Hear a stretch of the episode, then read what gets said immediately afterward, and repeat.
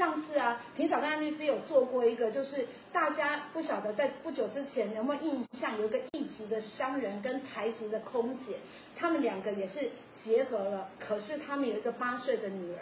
好，那就争夺这个女儿的这个监护权，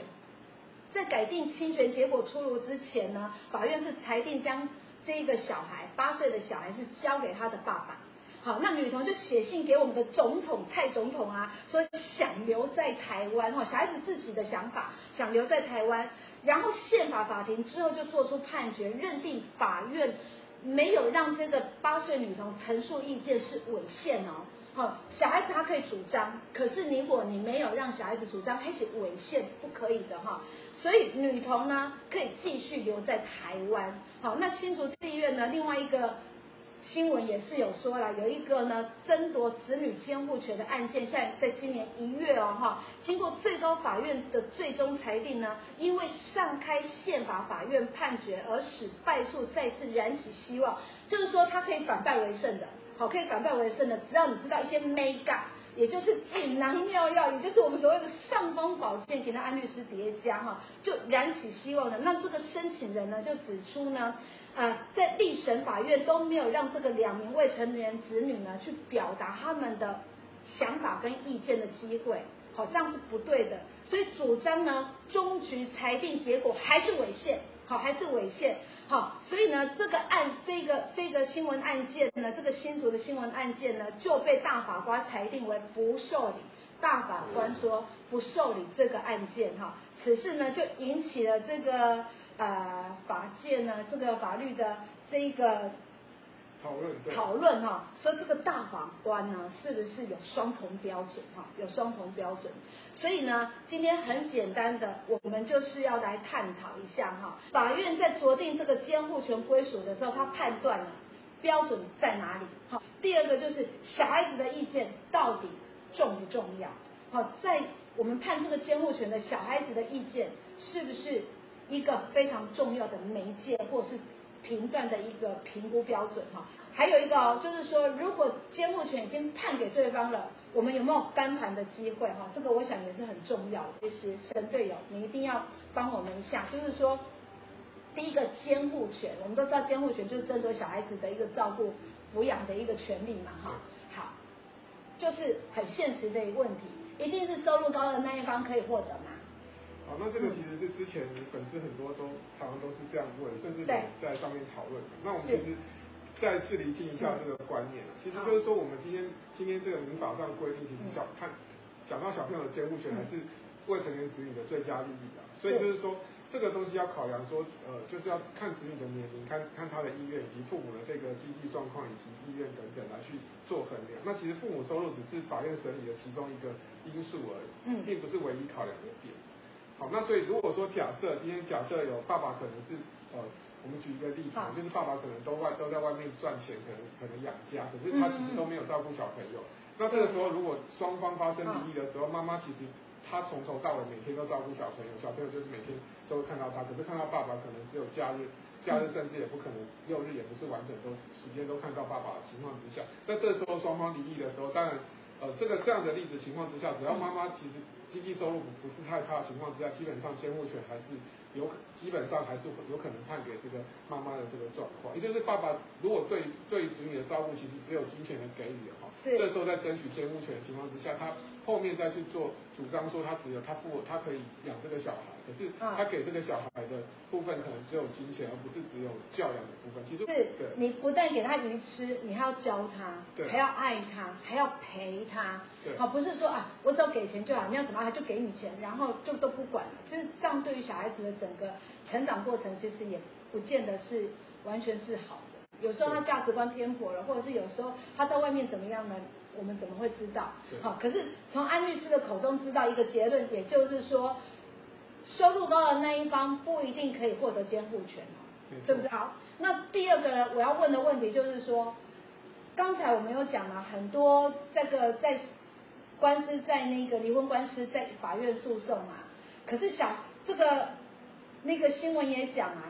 其实每一个诉讼很多都忽略掉这个小孩子的意见呢。好像都是爸爸妈妈两个给他掐来掐去，掐来掐去。那小孩子的声音在哪里？小孩子想要跟谁？好，小孩子想要在哪里？好像这就直接被被忽略掉了。好，那我要问一个法律的问题，也就是在整个这个法院的审查过程当中，在讲这个监护权，小孩子的意见，我们是一定要听，还是法官可以不用听？好，那这个其实是大家常常忽略的，嗯、就是说。这次这个台艺的大战，其实就是说，因为法院其实是没有听到小朋友的意见，然后最后走到宪法宪法法院的时候，然后去裁定说，原本这个这个法院所做出的这个裁定其实是违宪，因为他没有听小朋友的意愿。所以我们今天为什么要讲这一集，就是跟大家讲说，其实你监护权这个因素还是要最重要，其实还是如果小朋友可以表达自己的意见，其实是在法院审理的过程中是一定要听小朋友的意见。那我们今天特特别把一个法条标出来，如果大家今天有进到这个相关的诉讼，我们可能大家可以注意听一下这个法条，回去看一下。那我们后面整理的时候也会整理给大家听，好，就让大家只要。我们先稍微讲一下，就家事家事事件审理法一百零八条第一项部分，就是说法院是在法庭内外以用用适当的方式，必须要去小于这个让小朋友。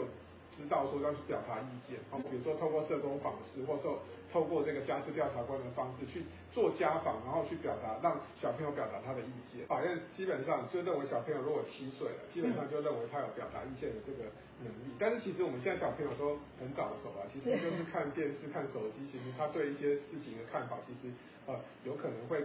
在年龄层会往下降。那通常其实我们现在提供一个，就是法院的判决，有时小朋友五岁的时候，他其实也可以表达意见。所以当当如果说今天如果你们在进行监护权的时候，其实你要适当的让可以让小朋友去表达意见。好，那当然这个我们就是说表达意见，法院有他的方式啊。那那千万不要说爸爸妈妈去拿录音机去去录小朋友说你要跟谁，其实这个这个对小朋友的伤害是蛮大的，就是让小朋友去做选择。那你录出来的这个录音也不能够。当做证据，因为法院自己有他的问法，哈，他今天会去把小爸爸妈妈隔开，可能他今天透过社工去问的时候，他们有一定的问法，你不可能说你要求社工在旁边，然后去问小朋友要跟谁，其实社工他们也会有一个技巧去问，那甚至是法院，不管是法院的这个家事调查官，或者是现在法院有一个程序叫做程序监理的，好，那。这个部分，如果以后粉丝若有提出程序监理人的问题，我们以后再再讨论这个部分。所以这个东西就是未来在相信这个粉丝如果在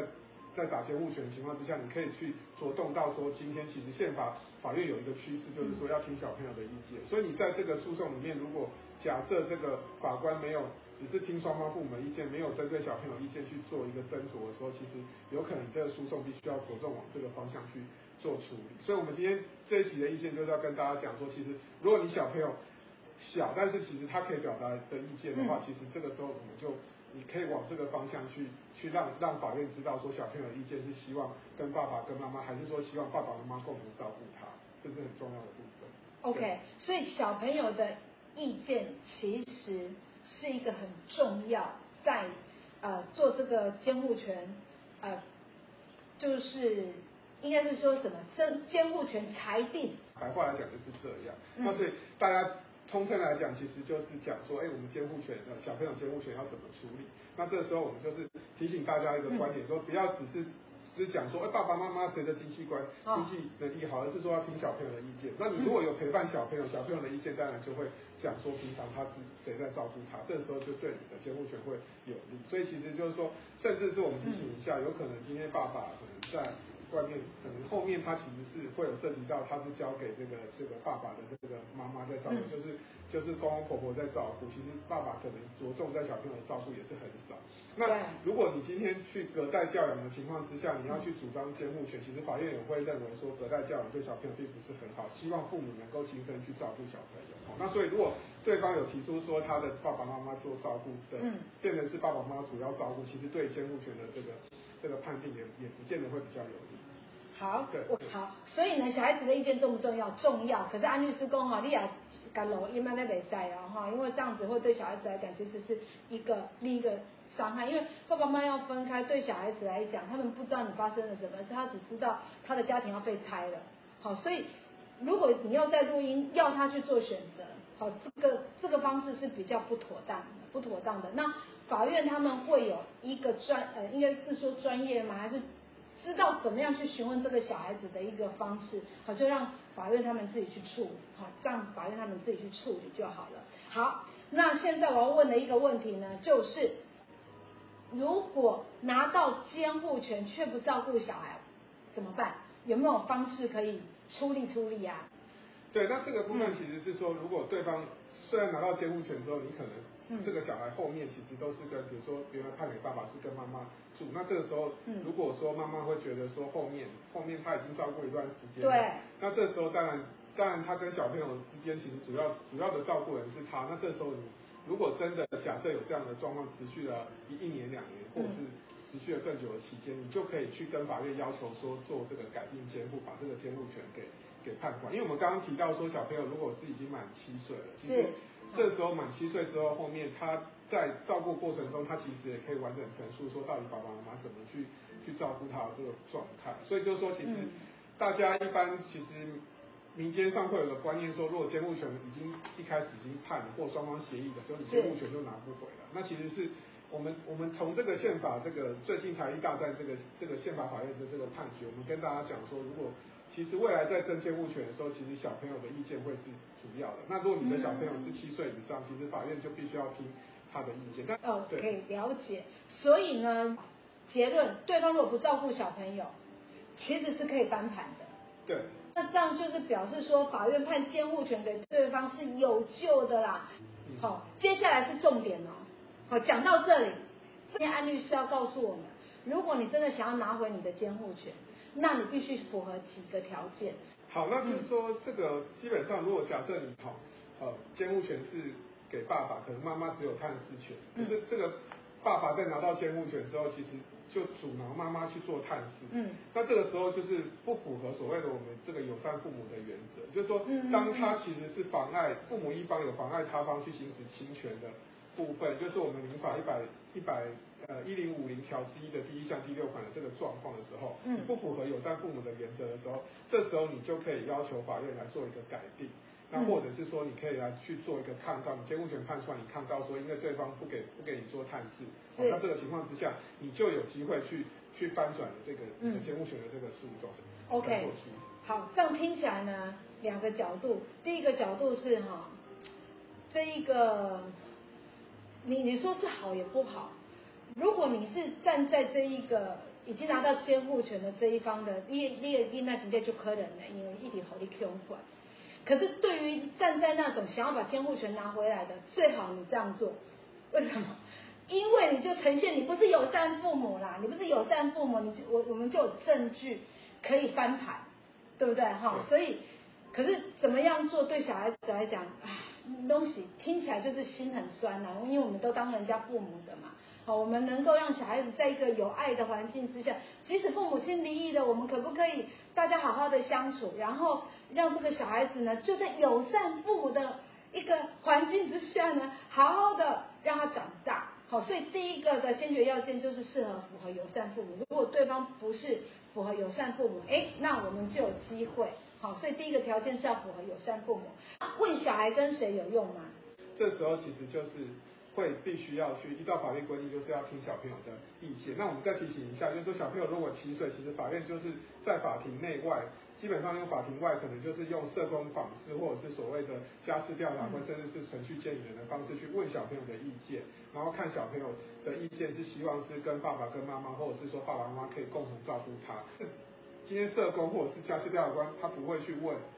说直接问小朋友你要跟谁，他一定。他一定会说是一定讲不出一个所以然，甚至是说因为爸爸妈妈都用这个问题问他，他就会回避这个问题，不想回答。嗯，那所以他们会设计一系列问题去问出小朋友的看法是什么，就是说，哎，他会问说主要主要这个平常是谁在照顾你啊？啊，你觉得这个这个妈妈妈或爸爸照顾你，你觉得好不好啊？那你觉得喜不喜欢？只是说谁你你希望谁来？谁平常可以谁教你功课啊？那这用这种方式来，去去了解一下小朋友的意愿，不是今天你，所以大家不要去录音问小朋友说，爸爸妈妈离婚你要跟谁？好，那这个绝对这个录音是法官听了之后就知道你们你们又在违反这个友善父母原则，是一定是叫他跟他讲说另外一方不好。好，所以你做这件事情，你反而就违反前面这个友善父母原则，去强迫他录音，强迫他选择，对，选择他不想讲的话。那所以其实说我们要讲的是说，今天就是要尊重小朋友的意见。对，对所以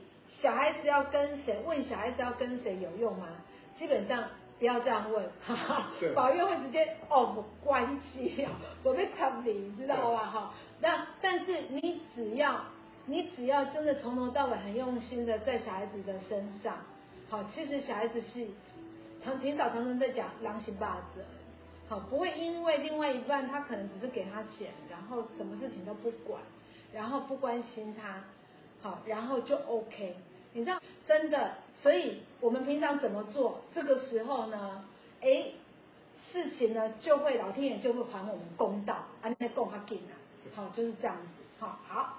还有没有其他的东西？再来就是说，我们常常会婚礼，就是小朋友主要的生活地有没有改变？比如说今天小朋友，呃，就是说小朋友如果说，比如说住在住在妈妈妈妈那边，那可能是说法院就会去认定说，哎，小朋友在那边就学，那他习惯了那边的学校，习惯了小朋友那边的同学，他是想改变，他想住在比如说妈妈跟妈妈住的情况下，他是因为他。他习惯跟在那边念念书，然后去那跟那边的同学相处。是。那这时候法院在认定监护权或甚至改定监护权的时候，就会去酌定说，哎、嗯，小朋友现在生活在那边如果很好，他就不会去改变他的生活的这个地方。其实很多诉讼都会有这样的一个问题啊，都是说，如果你原本惯居地，小朋友的习惯的主要生活地都是在在 A 处的时候，其实你要去改变他去还到 B 处的时候，这时候其实你要去。你要去提出一个意见，说他另外这个 B 这个地方是比 A 这个地方更好，你才能够去说服法院说，请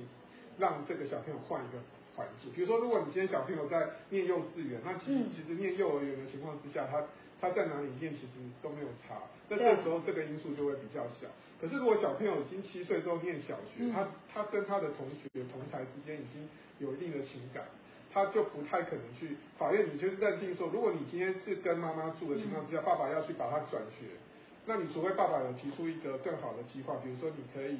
类似说，哎，我需要他能够念到未来要他要出国，去让他念一个双语学校或私立学校，会比这个环境更好。那这时候就有可能法院会去认定说，有可能会提供小孩更好的环境去改变。那如果你今天单纯的只是。觉得说，我只是同样的教育环境里面，其实是你并没有提供更好的环境，那当然是原本的环境，其实不要去改变，对小朋友的变动会是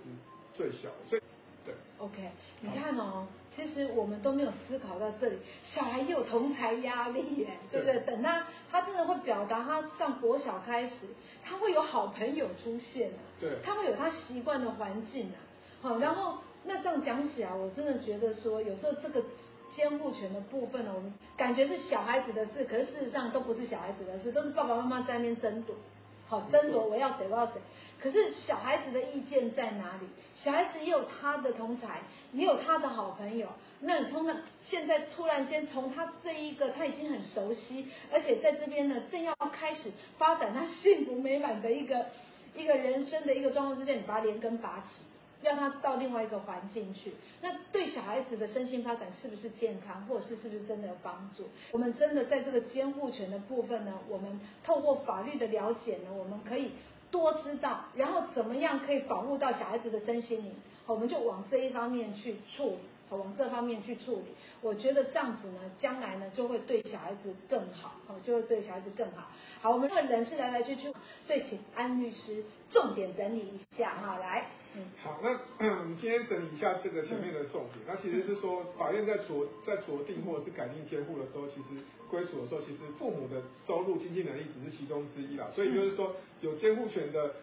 所谓的监护权一方一定判给经济能力的比较好的一方，其实或者是判一定判给爸爸，这种一定是错误的观念。好，那再来就是说，法院审理过程中。必须要去听的，有个趋势就是必须要去听这个子女的这个意见。好，那一般来讲，子女七岁以上，法院是一定要听他的意见。那是因为现在现在小朋友早熟嘛，其实有一些判决是小朋友如果五岁，其实法院也会听他的意见。所以如果你在这个监护权的诉讼，或你朋友在监护权的诉讼里面，你可能要让法院去做相关相关的家访，去问小朋友的意见。那这个时候再去做一个你的监护权裁定的一个考虑。好，那另外就是说，监护权如果判给对方的话，那你还是可以透过这个抗告，或者是再抗告，甚至是申请改定监护的方式去做救济。哦，那如果今天最后假设不符的情况之下，就是监护权已经确定的情况下，我们现在跟大家讲一下，有个所谓的宪法的诉讼，就是你可以走宪法法院，就是跟大法官来走一个宪法诉讼的方式再去做处理。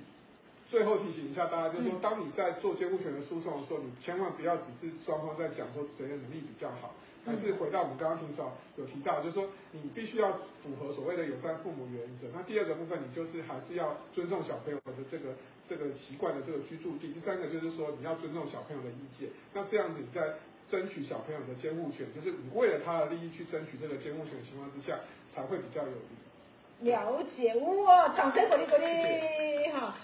我现在要跟大家讲一个好消息，也就是呢，我们不止在 YT 早安厅长在 FB 有播，好，然后安律师的团队会把它剪辑成 YT，大概十呃大概六分钟，好，的短短六分钟的时间会上传，让大家很清楚。好，那现在呢，我们在 TikTok 里面呢，我们也有好短视频，让大家等哎，有看到更。更清楚、更明了的，你可能在坐公车的时间，或者可能在休息的时间，划一下，哎，就有了。那我们抖音的名称一样叫早安庭早，大家可以去搜寻，可以去搜寻哈。那谢谢安律师跟他的团队愿意来做这件事情，让大家有非常好的这个法律知识，知识满满的带回家哈。掌声鼓励鼓励。